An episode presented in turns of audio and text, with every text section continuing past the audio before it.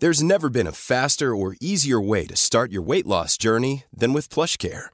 PlushCare accepts most insurance plans and gives you online access to board-certified physicians who can prescribe FDA-approved weight loss medications like Wigovi and Zepbound for those who qualify. Take charge of your health and speak with a board-certified physician about a weight loss plan that's right for you. Get started today at plushcare.com slash weight loss. That's plushcare.com slash weight loss. plushcare.com slash weight loss.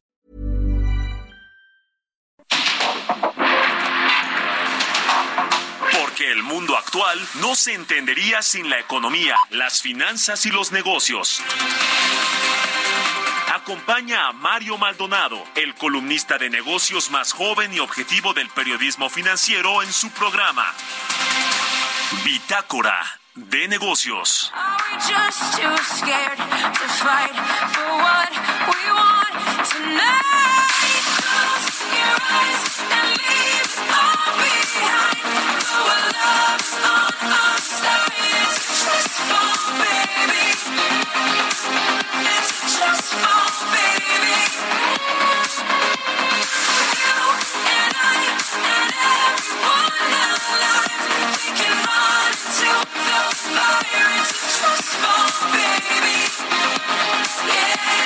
están?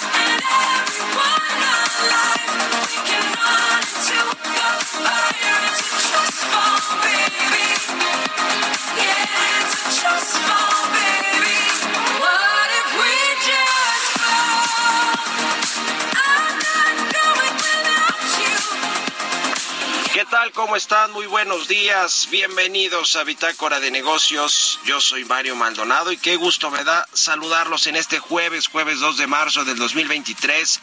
Estamos transmitiendo en vivo como todos los días en esta estación del 98.5 de FM aquí en el Heraldo Radio Gracias a todos los que nos escuchan tempranito, a quienes madrugan con nosotros en esta estación y nos escuchan no solo aquí en la ciudad y en el Valle de México, sino en el resto de la República Mexicana a través de las estaciones hermanas del Heraldo Radio, a quienes nos escuchan también a través de las plataformas de radio por internet en cualquier parte del mundo y también a quienes siguen el podcast de Bitácora de Negocios. Muchísimas gracias por sus comentarios y por escucharnos también en cualquier momento.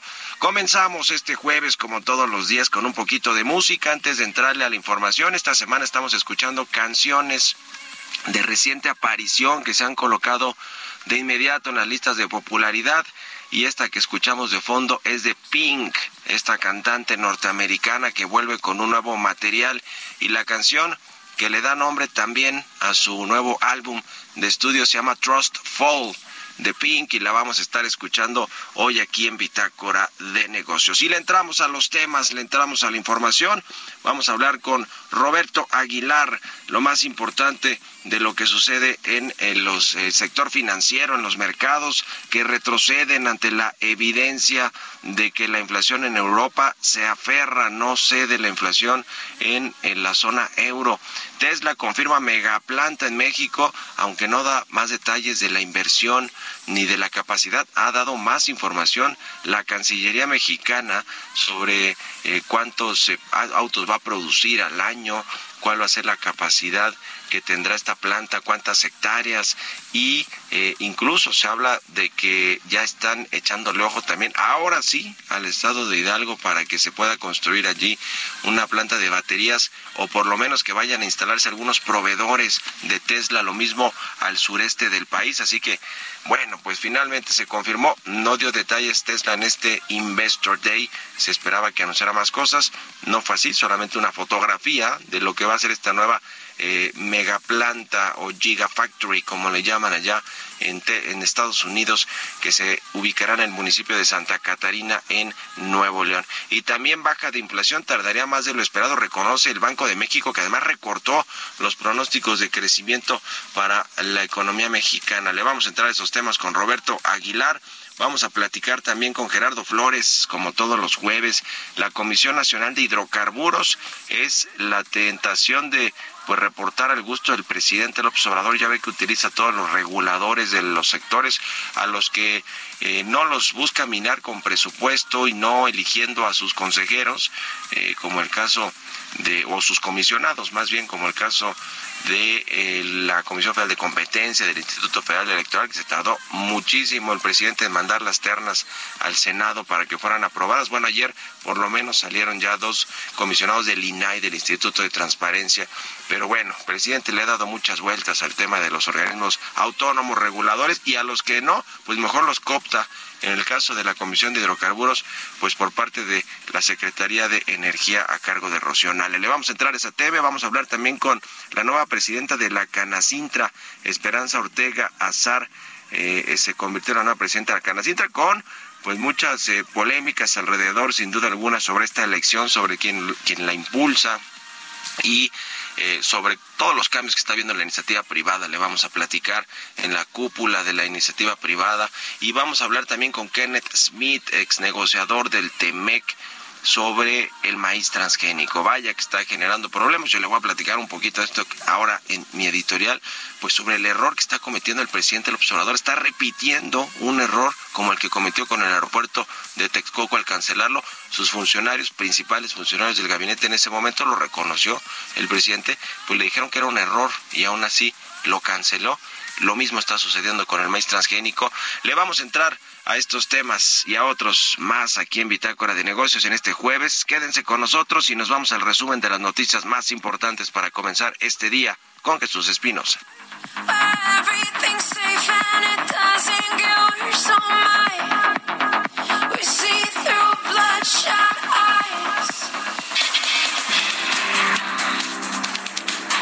En el marco del Día del Inversionista que se realizó en Texas, Estados Unidos, Elon Musk anunció de manera oficial la creación de una planta de autos eléctricos de Tesla en Santa Catarina, Nuevo León. También se reveló el diseño que tendrá la ensambladora que promete ser la más grande del mundo.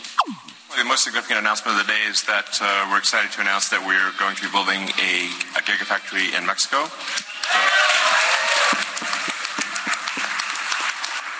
So, so um, yeah, and, and we'll have a, a, you know, obviously a grand opening and, you know, uh, groundbreaking and whatnot. But um, we're excited to announce that that uh, the next uh, uh Tesla Gigafactory will be in Mexico uh, near Monterrey. So super excited about it. La planta que construirá Tesla se suma a las 39 que ya tiene el sector automotriz en el país, entre fábricas de vehículos, de motores y de transmisiones. En 2022, las armadoras produjeron 3.3 millones de vehículos y exportaron 2.8 millones de unidades según cifras oficiales. En la Asamblea Anual Ordinaria de Asociados del Consejo Coordinador Empresarial, por unanimidad se determinó que Francisco Cervantes encabezará un segundo mandato en el organismo cúpula del sector privado del país de 2023 a 2024. Este miércoles el Banco de México actualizó a la baja sus pronósticos de crecimiento para 2023. Para este año se calcula que el Producto Interno Bruto avance entre 0.8 y 2.4%, con una estimación central de 1.6%. También recortó sus pronósticos para el próximo año. Prevé un avance de entre 0.8 y 2.8%, con una estimación central de 1.8%. Durante una audiencia del Comité Judicial del Senado, el fiscal general de Estados Unidos, Merrick Garland, señaló que no se opondría a designar terroristas a los cárteles mexicanos de la droga, pero pidió considerar las implicaciones diplomáticas que tendría con el gobierno de México.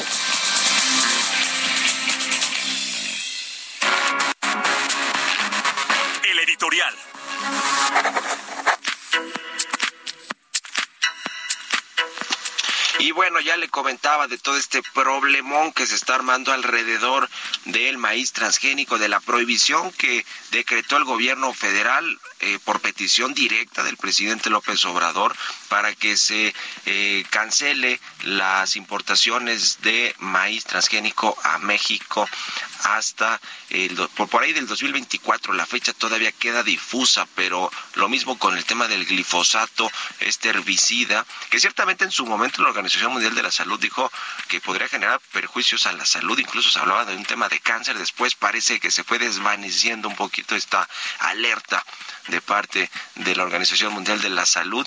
Y pues básicamente lo usan en todo el mundo o en muchas partes del mundo y sobre todo en los Estados Unidos, en Canadá y en algunos otros países que son socios comerciales de México. En fin, es un tema que está a debate sin lugar a dudas, pero el gobierno del presidente López eh, por lo menos lo que dice en, en Estados Unidos es que pues no ha logrado comprobar con todos los argumentos científicos, los estudios que he hecho aquí con ACID, la COFEPRIS, la Secretaría de Salud, pues para prohibir, sobre todo el tema del maíz transgénico, que es hoy por hoy lo que tiene pues en, a, México al borde de una nueva serie de consultas y probables controversias con Estados Unidos en el marco del TEMEC.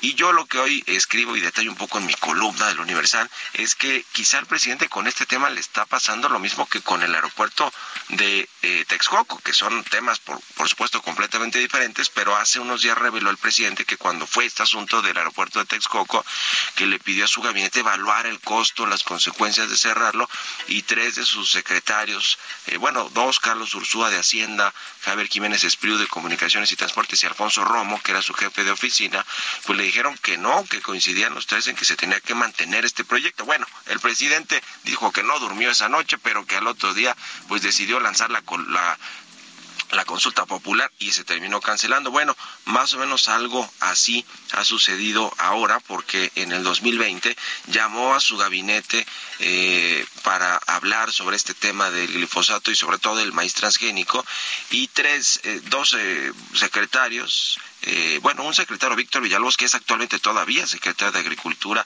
el entonces ex, el consejero eh, jurídico de la presidencia, Julio Scherer, y Alfonso Romo, también le dijeron que no era buena idea cancelar las importaciones porque además está en juego miles de millones de dólares. ¿eh? Se habla de hasta 4.700 millones de dólares que exporta Estados Unidos de maíz transgénico a México y que bueno, pues podría afectarse con todo este asunto de la prohibición y también es un tema político como lo dijo la Secretaría de Economía ah, de, de Raquel Buenrostro porque pues son muchos estados los que exportan a México y en Estados Unidos también hay elecciones en el 24, lo cual una prohibición de este calado, de este tamaño, le afectaría, por supuesto, a Joe Biden y a su partido de cara a las elecciones presidenciales del 24. Así que hay mucho en juego, eh, pero bueno, pues ya le dijeron al presidente que no era buena idea en, en, el, en el 2020, imagínense, y ahora decidió cambiar el decreto y sí prohibirlo no le vaya a salir otra vez esa mala decisión, tan mal como le ha salido Texcoco, ¿eh? porque hay una crisis en la aviación, el AIFA no jala, lo subsidian con 100 millones de pesos, eh, seguimos pagando los bonos que se colocaron para financiarlo, en fin, ahí está la historia de cómo terminó esa decisión y bueno, pues el presidente parece que está cometiendo un error similar similar con el asunto del maíz transgénico. ¿O ustedes qué opinan? Escríbanme en Twitter, arroba Mario Mal, de la cuenta arroba Heraldo de México. Políticas públicas y macroeconómicas. Gerardo Flores ya está con nosotros como todos los jueves. Mi querido Gerardo, ¿cómo te va? Buen día. Hola Mario, muy bien, muy buenos días, muchas gracias. Hoy hablábamos de los organismos reguladores que son independientes, eh, autónomos y que el presidente, pues a los que no les ha eh, recortado presupuesto, les ha quitado comisionados o no los ha por lo menos mandado al, al Senado para que se aprueben, pues los copta, ¿no? Como en el caso de la Comisión Nacional de Hidrocarburos. ¿Qué nos dice sobre este tema? Sí, pues justamente eh, es un, es un tema muy preocupante porque, aunque, digo, desde noviembre del año pasado se observa que la Comisión Nacional de Hidrocarburos cambió la forma en que reporta la producción de Pemex. Si bien sigue eh, por ahí en sus estadísticas este, muy a detalle sí se observa cuánto produce Pemex de petróleo crudo. Eh, ahora lo que reporta de manera destacada la, la CNH es la producción de crudo de Pemex más eh, la producción de condensados, algo que no que no hacía la, la comisión, no no no lo reportaba así, eh, digamos que en un boletín que emite que pues prácticamente estaría dirigido a la prensa y, y eso pues te habla de pues de que si hay un cambio de que cayeron en la tentación que se dejaron presionar pues para reportar de la manera que le conviene a Pemex, ¿no? Porque Pemex sí ha estado eh, usando el truco de, reportar su producción de petróleo crudo más la de condensados. Que eso no tendría tanto problema si, si porque pues finalmente son hidrocarburos líquidos, ¿no? Los, los condensados y pues también tienen un valor este, importante. El problema es que para que Pemex pueda producir más condensados, pues está teniendo que meter el acelerador en la producción de gas. Y el problema de meter el, acelerador en la producción de gas es que, pues como no tiene capacidad para transportarlo, eh, pues lo tiene que quemar. Y por eso hay tantos reportes de medios o de incluso de organismos especializados del exterior que están señalando a Pemex que está eh, venteando, se llama la actividad, o quemando gas de manera irresponsable porque pues eso tiene un daño eh, pues muy, muy importante para el medio ambiente, ¿no? Entonces el problema aquí es que como Pemex no tiene un buen desempeño en la producción de crudo como se mide de manera tradicional, eh, y si lo está teniendo con la producción de condensados y eso le ayuda a presumir mejores números, pues entonces, ¿por qué no? La Comisión Nacional de Hidrocarburos cambió su criterio de cómo, cómo reporta, pues para hacer ver que Pemex está eh, produciendo más, ¿no? Eso es lo que preocupa cuando las instituciones empiezan a cambiar la forma de medir o de, levantar estadísticas o de reportarlas para adecuarlas a la narrativa del gobernante, pues es, es muy preocupante. Por eso es muy importante tener órganos autónomos que no caigan en esa tentación o, en esa presión, ¿no? Este, en el caso de la Comisión Nacional de Hidrocarburos, pues sí preocupa y debería hacernos ver qué está pasando con otros, ¿no?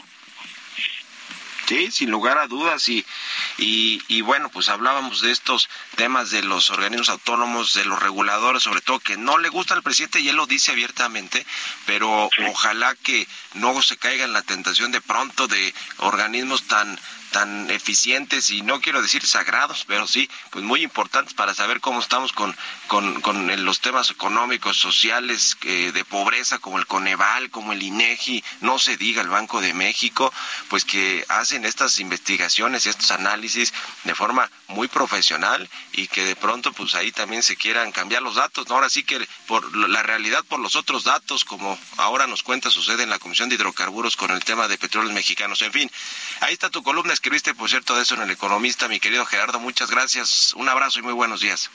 Un abrazo, Mario. Buenos días. Que estés muy bien. Es Gerardo Flores. Síganlo en Twitter, Gerardo Flores R. Vámonos a otra cosa. Economía y mercados. Roberto Aguilar ya está con nosotros. Mi querido Robert, buenos días. ¿Cómo estás, Mario? Me da mucho gusto saludarte a ti y a todos nuestros amigos. Fíjate qué interesante lo que está sucediendo en los mercados internacionales. Se están debilitando, presionados justamente por el retroceso de los valores chinos que ayer subieron ante los datos muy interesantes de la actividad productiva y el alza de los rendimientos de los bonos de Estados Unidos en medio del temor de que la Reserva Federal y el Banco Central Europeo sigan subiendo las tasas de interés para combatir la elevada inflación. Las acciones europeas caían a su nivel más bajo en un mes, ya que las cifras de inflación de la zona euro, más altas de lo esperado, justificaron lo que se espera sea otra alza de medio punto porcentual este mes en las tasas del Banco Central Europeo. De hecho, Christine Lagarde ya lo reconoció, que van a estar muy pendientes de los datos. Y bueno, el mercado estaba esperando justamente el tema de la inflación en la zona del euro, que pasó de 8.6 a 8.5, pero todavía hay muchos indicios De que la inflación no cede y por eso justamente el temor de eh, la reacción monetaria. También interesante lo que sucedió ayer, bueno, en, este, en medio de esta bulla sobre la situación de Tesla y su planta en México, que bueno, tuvimos que esperar tres horas para que se hiciera la mención, no fue uno de los eh, anuncios esperados ni estaban en la agenda, pero lo que sí es que hoy el mercado está cuestionando por qué Elon Musk, eh, Elon Musk no develó el esperado vehículo eléctrico pequeño y más accesible en términos de precio, que era lo que estaba esperando esperando el mercado. Parece ser que las acciones se podrían ajustar justo hoy ante esta falta de información. También te comento que la Casa Blanca anunció hoy una nueva estrategia de ciberseguridad en un nuevo esfuerzo del gobierno estadounidense para reforzar su ciberdefensa en medio de un aumento constante de la piratería informática y los delitos digitales contra el país. Y cómo no, bueno, pues ahora con el tema que también sube de tono contra Rusia y China, pues esto fue lo que dio a conocer justamente Estados Unidos. Y bueno, el tema del Banco de México ayer despertó muchos, muchos comentarios acerca de la participación, la primera del nuevo subgobernador, pero al final del día lo interesante es esta combinación, Mario. Está reconociendo que la inflación va a tardar mucho más tiempo de lo esperado en comenzar a disminuir, por eso incrementó su expectativa de inflación para este año y también, bueno, reafirmó que se va a tener hasta el último trimestre del 2024 cuando regrese justamente a su tema normal. Y ayer el dato de las remesas, que también es importante, sin embargo, acumulan tres meses con caída. Esto es la combinación de alta inflación y la depreciación cambiaria que le está pegando estos ingresos. Y de hecho, hablando del tipo de cambio, 18.12 cotiza luego de marcar 18.07. Con esto tenemos una ganancia anual de 7%. Qué cosa con el tipo de cambio, mi querido Robert, está imparable, imparable hacia abajo, pues fortaleciéndose eh, a los 18, pegado a los 18. Gracias, Robert, y nos vemos a ratito en la televisión. Al contrario, Mario, muy buenos días. Roberto Aguilar, sígalo en Twitter, Roberto AH. Nos vamos a la pausa, regresamos. En un momento continuamos con la información más relevante del mundo financiero en Bitácora de Negocios con Mario Maldonado. Regresamos.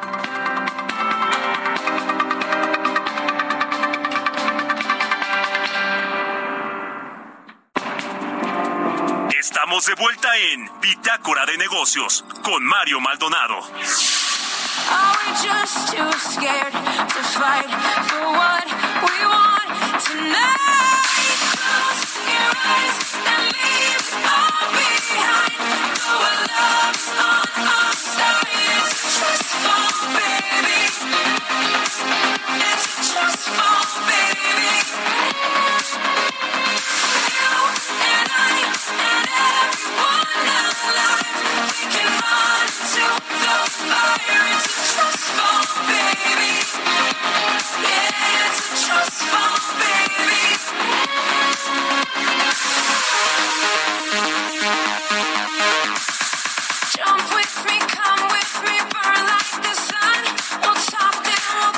De regreso aquí en Bitácora de Negocios. Son las 6 de la mañana con 31 minutos, tiempo del centro de México.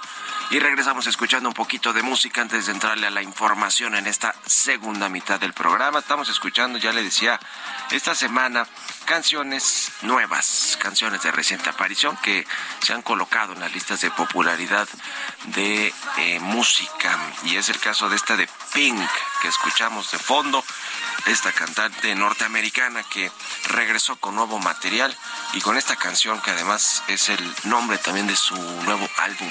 Se llama Trust Fall y bueno, la estamos escuchando aquí en Bitácora de Negocios. Vámonos al segundo resumen de noticias. Antes déjeme comentarle eh, los datos que nos acaban de entregar de Comscore del Heraldo Media Group que una vez más pues no nos queda eh, otra cosa que expresar nuestra nuestra gratitud y, y agradecimiento completamente con, con todos ustedes, el Heraldo Media Group.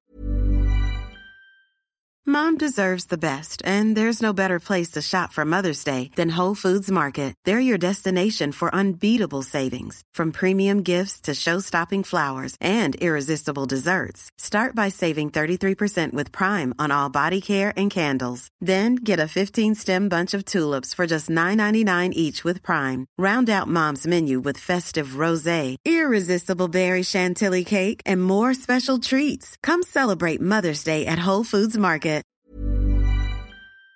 Group es el grupo de medios digitales número uno del país, según información de Comscore de enero del 2023. Así que muchas gracias por, por seguirnos, por eh, consultar la información en nuestro portal de internet heraldodemexico.com.mx. Vámonos ahora sí al segundo resumen de noticias con Jesús Espinosa.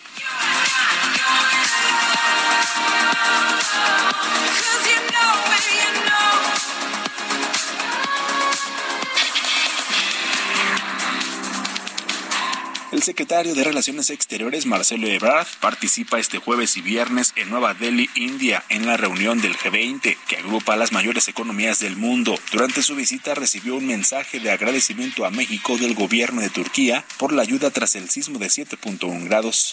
José Medina Mora, presidente de la Confederación Patronal de la República Mexicana, señaló que la inseguridad impera en el país, ya que una de cada dos empresas han sido víctimas de algún delito en el último año.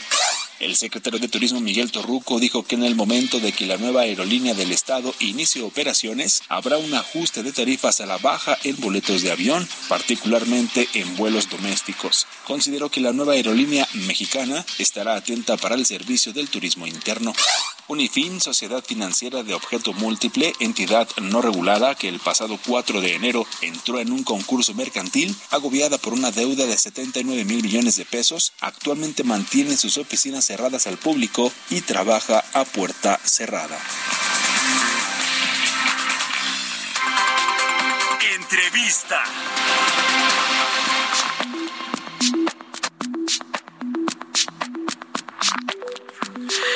Y bueno, ya le decía de los cambios que se están dando en la cúpula de la iniciativa privada, en las cámaras, en las asociaciones, las confederaciones de empresarios, eh, que, bueno, pues ayer, por cierto, y lo escuchamos en el resumen, en el primer resumen, eh, se reeligió por el segundo año consecutivo Francisco Cervantes al frente del Consejo Coordinador Empresarial. Eh, ayer también fue electa Esperanza Ortega Azar como presidenta de Canacintra. Vamos a platicar ahorita ya con ella. Pero bueno, todos estos se suman, eh, a todos estos nombramientos se suma también el cambio que hubo recientemente en el Consejo Mexicano de Negocios. Antonio del Valle dejó la presidencia para darle paso a Rolando Vega Sáenz. En la Concamín se religió a José Abugaber. Sigue en vilo esta reelección de Héctor Tejada al frente de la Concanaco Servitur por algunas denuncias que hay por manejos administrativos y cosas así de algunos consejeros de la Concanaco. Y en los próximos días se dará el relevo en la Asociación de Bancos de México.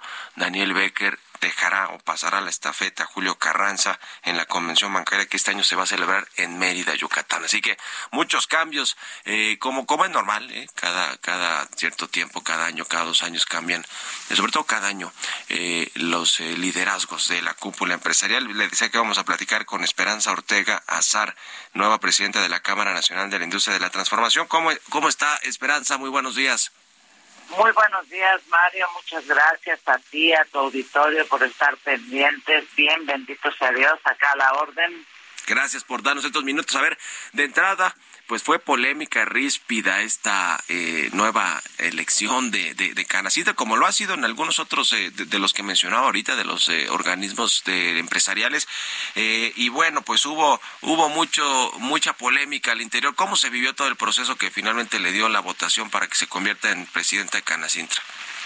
Mira, verdaderamente, como bien dices, fue una votación eh, álgida, ríspida, puesto que con tristeza eh, en los últimos días, después de haber extendido una constancia a la candidata Lourdes Medina y a una servidora, eh, posterior, fuera de tiempo, el secretario conoce y le impugna la candidatura a la doctora Lourdes Medina, para lo cual el día 28 le comunican que fue declinada su, su candidatura a lo que una servidora eh, días pasados se había sumado, sumado al trabajo de la candidata Lourdes Medina, porque son proyectos muy similares en los cuales nos movía precisamente la misma inquietud de reposicionar a la Cámara, de trabajar, de, de buscar la unidad y verdaderamente eh, nunca decliné, nunca renuncié de manera oficial porque era algo que veíamos venir.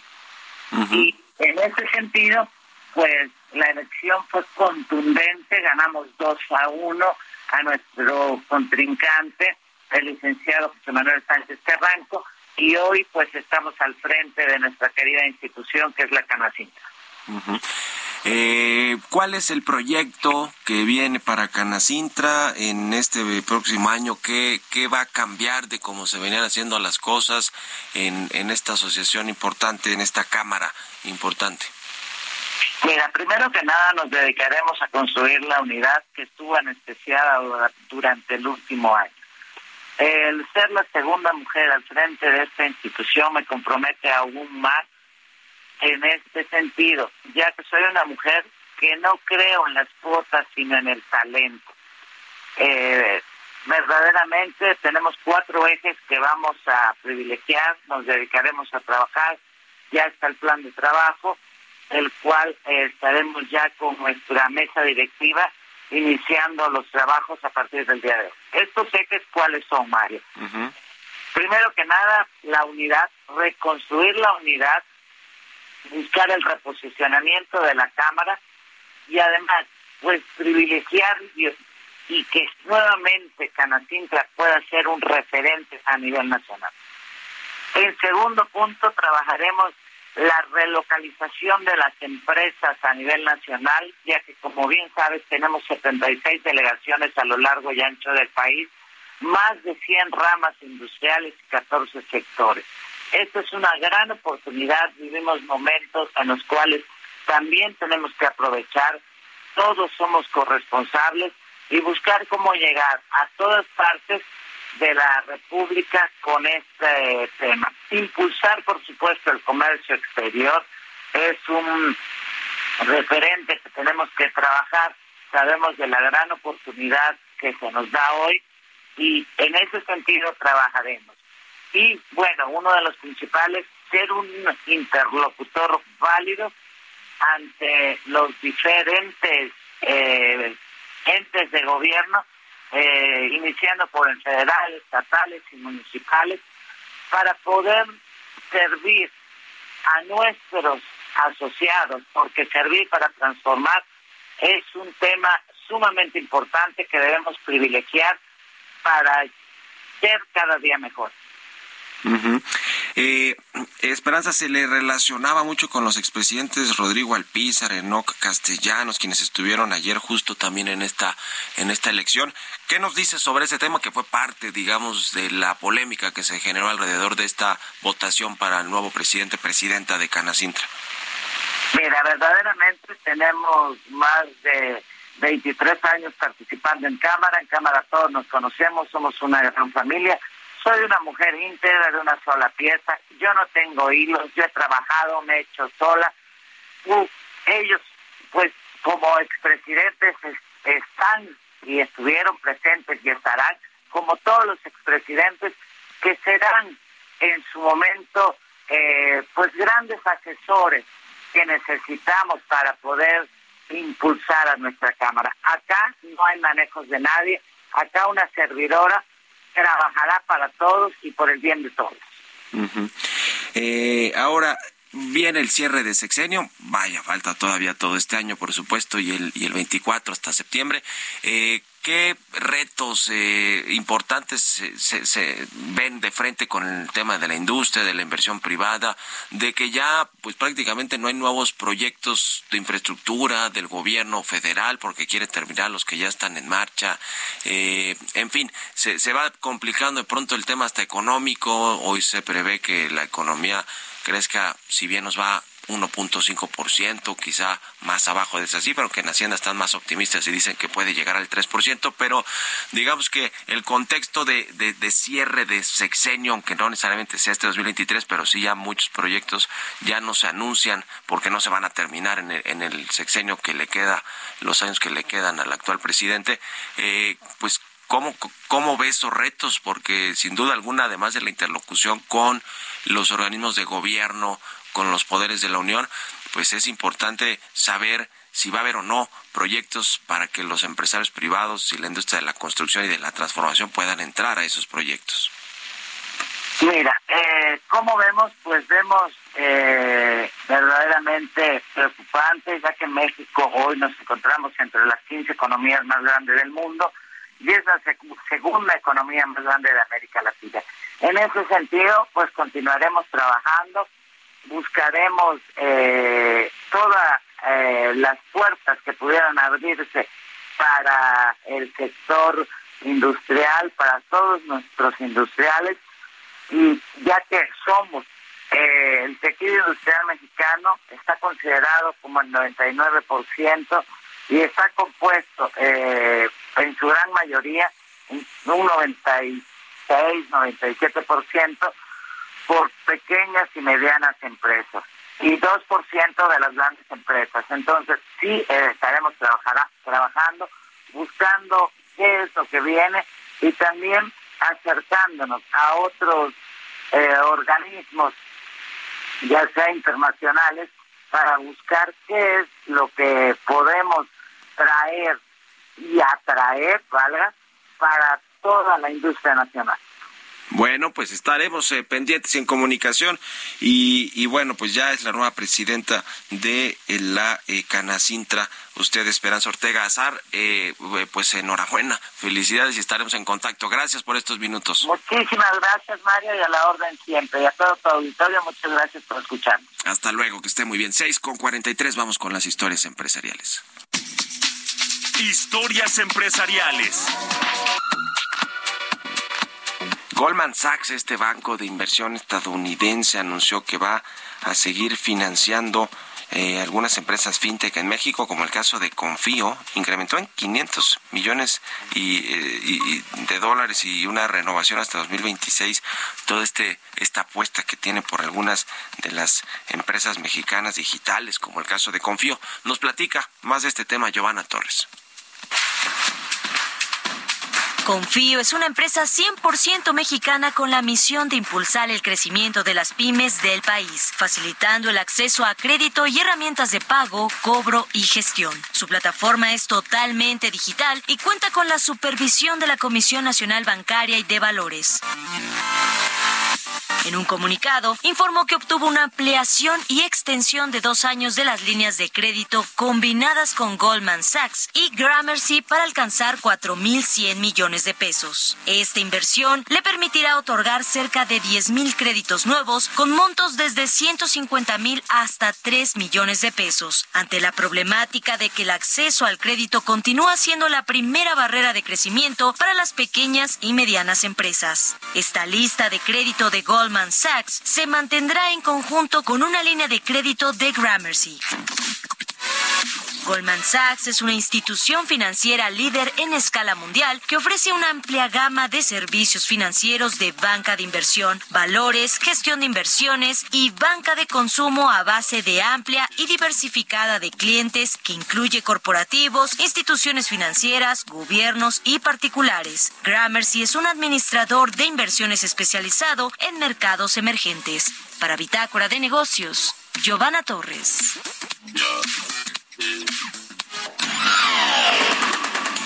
Mario Maldonado en Bitácora de Negocios.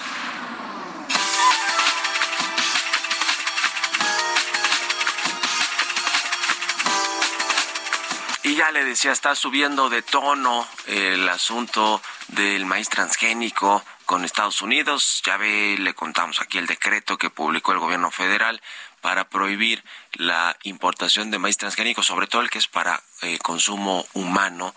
Eh, le decía que las fechas no quedaron bien detalladas en el decreto, pero bueno, todo parece ser que se mantiene la fecha de 2024 y también está el tema del glifosato, este herbicida eh, que se utiliza en los cultivos, en las cosechas y que le decía que en su momento la Organización Mundial de la Salud sí consideró que tenía eh, algunos daños perjudiciales para la salud, pero bueno, después se ha ido medio difuminando todo este asunto y ahora no está claro si afecta o no. Lo cierto es que lo utilizan muchos países, y lo utiliza Estados Unidos, y lo utiliza México, y el secretario de Agricultura dice que en tanto no haya una opción mejor, pues se tiene que usar ese, herbicida.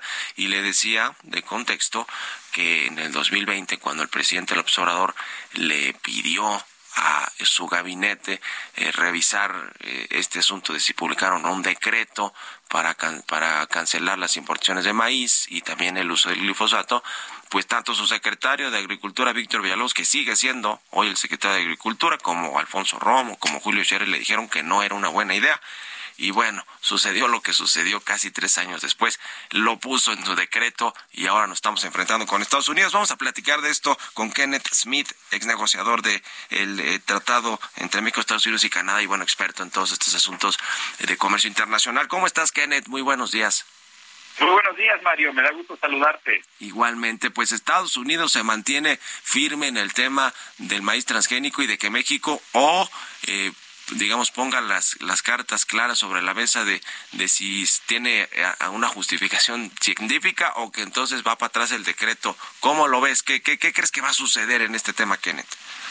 Pues mira, es una situación delicada. Estados Unidos, en efecto, eh, reiteró que eh, desde su punto de vista el decreto más reciente que se publicó por ya con la secretaria Buenrostro en funciones de la Secretaría de Economía y que trata de clarificar que las medidas que va a tomar México no van a afectar al uso del maíz amarillo en el sector pecuario e industrial, pues Estados Unidos señala que no es suficiente porque sigue habiendo una restricción al uso para producir harina y masa para tortilla, que es un nicho muy pequeño, que prácticamente no se utiliza el maíz eh, amarillo que entra de Estados Unidos, pero sí es una restricción que va más allá de lo que te permite el tratado, porque no, no hay una justificación científica, no hay una razón de salud humana para justificarla.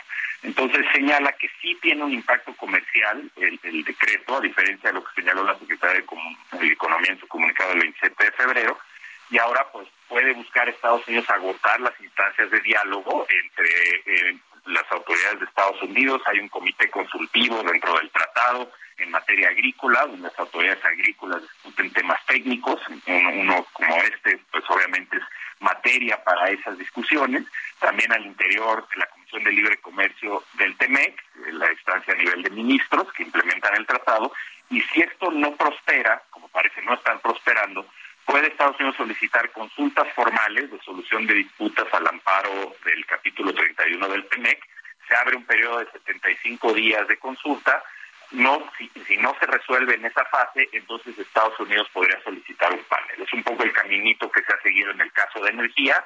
En el caso de energía, Estados Unidos ya agotó las instancias de diálogo y de consultas y podría en cualquier momento solicitar un panel.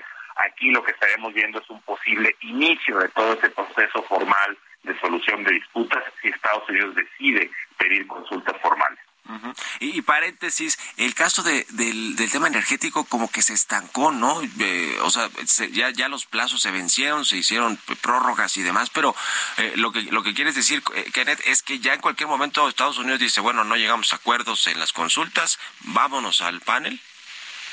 Es correcto, este periodo de 75 días referente a la disputa de energía se cumplió el pasado 3 de octubre. Entonces ya llevamos meses bajo una situación donde tanto Estados Unidos como Canadá, que se sumó a esas consultas, podría solicitar un panel arbitral al amparo del capítulo de solución de disputas del TEMEC. Han seguido dialogando, intentaron ver si en la cumbre de líderes de enero había una solución, esta no se dio, y pues bueno, en cualquier momento podrían ya solicitar el panel respecto a ese caso. Y en el caso de, eh, de maíz, el problema es que claramente está México tomando medidas o va a tomar medidas futuras eh, para restringir el uso de un producto a través de medidas domésticas que no se puede justificar a través de argumentos científicos. El capítulo de medidas sanitarias del TEMEC te permite, en caso de amenaza de daño a la salud humana, imponer restricciones al comercio. Es decir, te permite en ese sentido privilegiar la salud humana, también animal y vegetal, por encima de los compromisos de libre comercio. Pero si no tienes una justificación científica, no lo puedes hacer. Constituiría entonces una barrera al comercio. Y como no existe evidencia, no hay estudios a través de más de tres décadas de la utilización y consumo de maíz OGM, de que este caso un daño a la salud humana, pues en caso de que nos fuéramos a un panel, Estados Unidos tendría todas las de ganar. Y eso pues nos regresa al tema de que en estos momentos donde hay un incremento importante en los precios de los alimentos, lo último que debemos hacer es tener una disputa comercial con nuestro principal socio. Ha crecido el comercio agrícola 25% entre eh, México y Estados Unidos cada año en los últimos tres años, incluida la época de la pandemia, y eso es muy importante para la seguridad alimentaria de los mexicanos, y pues bueno, no es momento de tener un diferendo comercial importante en este sector estratégico para nuestra población. ¿Cómo ves eh, lo que ha hecho Raquel Buenrostro ya como secretaria de Economía con estos asuntos comerciales? Eh, en su comunicado de esta semana dijo que había detrás de esta solicitud de Estados Unidos asuntos políticos, Kenneth. En materia específica sobre el caso de maíz, hay que reconocerle a la secretaria Buenrostro que desde que llegó ha escuchado aquellas voces, como tú mencionabas, el secretario Villalobos, secretario de Agricultura, eh, en el sentido de reconocer que no podemos seguir eh, en esta vorágine de incremento de precios, esta inflación de los precios de los alimentos, y ha hecho un intento por, por un lado, tratar de desactivar la controversia comercial eh, con Estados Unidos y por otro lado de tratar de que el grupo radical de Morena, que está completamente opuesto, sin eh, evidencia científica por supuesto, pero completamente opuesto a los OGM, pues salve cara de alguna manera en este proceso. Es una situación muy difícil, yo creo que el decreto aclara ciertas cosas, pero no puedes pedirle a Estados Unidos que, que México, que acepte que México va a violar tantito el TME, es decir, lo vamos a violar menos con este decreto que lo que le íbamos a violar originalmente. Eh, Estados Unidos se va a exigir, como nosotros lo hicimos en el caso de automotrices de Estados Unidos, eh, vamos a exigir bajo el TEMEC una solución sistémica. Eso es lo que hizo México en el caso automotriz y lo que te pediría este, Estados Unidos en materia de energía o de maíz. Y eso implicaría eliminar el decreto o por lo menos asegurar que no exista ningún tipo de restricción, ya sea en frontera o a través de, regulación doméstica en México, porque eso también afecta al comercio. Es decir, te dejo entrar tu producto, no te voy a imponer aranceles y medidas en frontera, pero los usuarios en México no van a poder usarlo para ciertos fines. Y, y, es ahí donde tiene que entrar la justificación científica. ¿Dónde están los estudios avalados por organismos internacionales y que tengan reconocimiento a nivel internacional de que hay algún daño a la salud. Eso no existe a nivel mundial. Bueno, pues qué cosa, otro frente abierto, pero, pero bueno, pues así, así están los asuntos con el TEMEC y con nuestros socios comerciales. Gracias, Kenneth Smith, ex negociador del TEMEC y, experto en todos estos temas comerciales. Eh, gracias, gracias por estos minutos, como siempre, estamos en contacto. Muy buenos días. Muchísimas gracias, Mari. Estoy a tus órdenes. Un abrazo, que estés bien, Kenneth Smith. Con esto nos despedimos. Gracias a todos ustedes por habernos acompañado este jueves aquí en Bitácora de Negocios. Se quedan con Sergio y Lupita en estas frecuencias del Heraldo Radio. Nosotros nos vamos a la televisión, al canal 10 de la televisión abierta, las noticias de la mañana, al canal 8 del canal 8 de la televisión abierta. Y nos escuchamos mañana aquí a las 6. Muy buenos días. Esto fue Bitácora de Negocios con Mario Maldonado.